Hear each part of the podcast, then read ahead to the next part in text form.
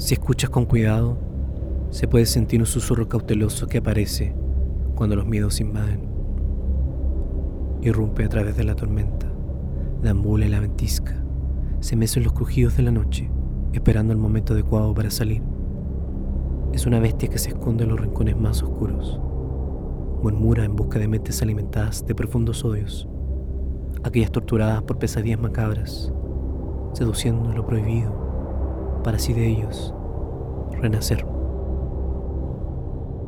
Esta es la historia del espantajo.